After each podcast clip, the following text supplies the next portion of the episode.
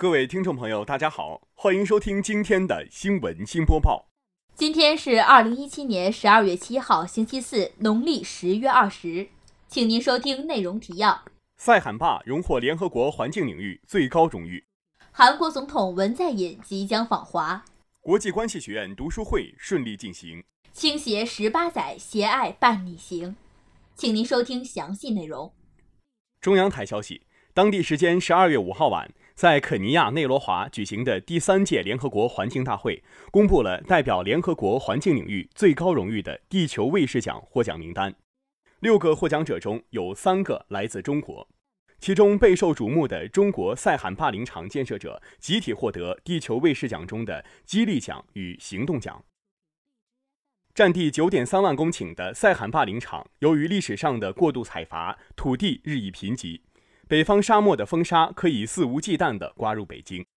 一九六二年，数百名雾林人开始在这一地区种植树木。经过三代雾林人五十五年的不懈努力，塞罕坝的森林覆盖率从百分之十一点四提高到百分之八十。目前，这片人造林每年向北京和天津地区供应一点三七亿立方米的清洁水，同时释放五十四万五千吨氧气。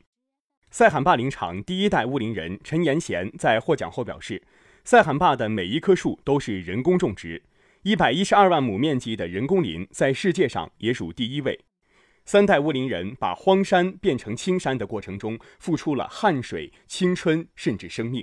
希望四代、五代和今后的乌林人能传承塞罕坝精神、绿色发展理念，坚守青山绿水，建设更美的中国。”地球卫士奖的获得，充分反映了联合国及国际社会对我国生态环境治理成效的高度关注和充分肯定，再次证明我国已经成为全球生态文明建设的重要参与者、贡献者、引领者。我国生态文明建设的理念和经验，正在为全世界可持续发展提供重要借鉴，贡献中国智慧和解决方案。本台记者赵琦报道。人民网消息，外交部发言人陆康六号宣布，应国家主席习近平邀请，韩国总统文在寅将于十二月十三号至十六号对中国进行国事访问。国家主席习近平十一月十一号在越南建港会见韩国总统文在寅。对于中韩关系的未来，习近平用三句话指明了方向：良好的中韩关系符合历史和时代的大势。习近平指出。中韩两国是搬不走的近邻，也是天然合作伙伴。中韩两国在促进各自经济社会进步、实现地区和平稳定繁荣方面有着广泛共同利益。中方重视同韩方的关系，愿意同韩方一道，致力于推动两国关系的健康稳定发展。双方要尊重彼此核心利益和重大关切。习近平强调，当前中韩关系正处于关键时期，双方要尊重彼此核心利益和重大关切。维护政治互信，加强沟通和协调。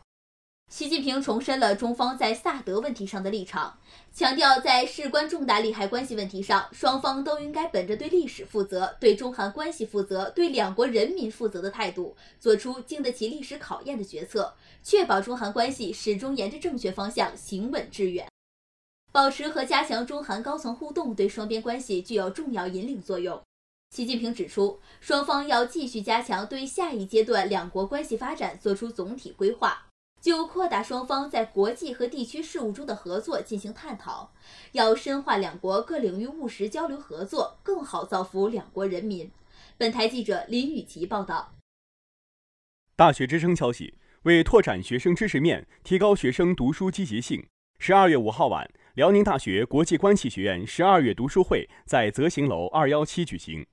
莅临本次读书会的嘉宾是辽宁大学国际关系学院世界经济系副教授、硕士生导师戴立岩老师。首先，主持人从作者以及全书的大概内容的角度，简单介绍了本次读书会书目《中国历代政治得失》。介绍完后，三位主讲人依次上台发表自己的感悟。第一位主讲人主要介绍的是汉唐政治的得与失。他提到。钱穆先生对中国古代政治制度的理解，不仅仅局限于前人赘述的黑暗，更多的是指向中国古代制度的发光点，并强调对古代制度的理解应该具有时代性、地域性。第二位主讲人用简洁扼要、风趣幽默的言语，介绍了钱穆先生眼中的宋代制度。他提到，对于读书，不求全责备，不盲目追风。第三位主讲人主要为大家介绍了书中谈到的明朝制度。他提到，对待历史，我们应该具备基于历史、超于历史的概念，令现场的同学们感悟颇深。最后，由戴丽杨老师对读书会进行总结。书中自有黄金屋。辽宁大学国际关系学院读书会作为一个师生共享美文、共享心得的平台，在引导同学们更好地领略书香气息的同时，还赋予了读书更深的意义。本台记者林雨琪报道。大学之声消息：辽宁大学青年志愿者协会创立至今整整十八年，已到了成人礼之际。辽宁大学青年志愿者协会于二零一七年十二月四号晚六点，在辽宁大学蒲河校区新大活成功举办了青协十八载晚会。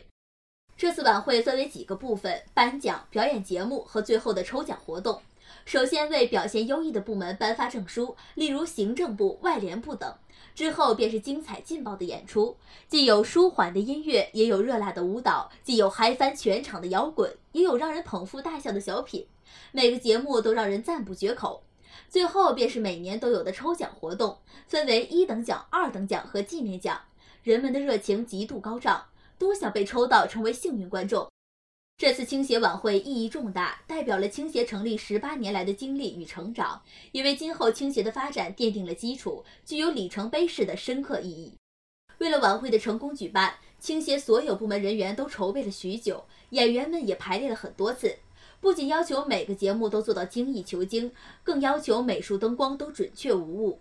正因为所有青协人员的努力付出，才带来了这次晚会的精彩绝伦。正因为所有青协人员的认真勤恳，才造就了青协十八年的辉煌历程。青年志愿者协会作为辽宁大学最大的社团，成功创办十八年，并顺利举办了晚会。这次晚会精彩至极，对于青协的发展也起到了承上启下的作用。本台记者赵琪报道。今天的节目就为您播报到这里。感谢实习导播孙维仲、赵行健，实习编辑赵琪、林雨琪，实习主播于腾龙、熊依林。接下来，请您收听本台的其他节目。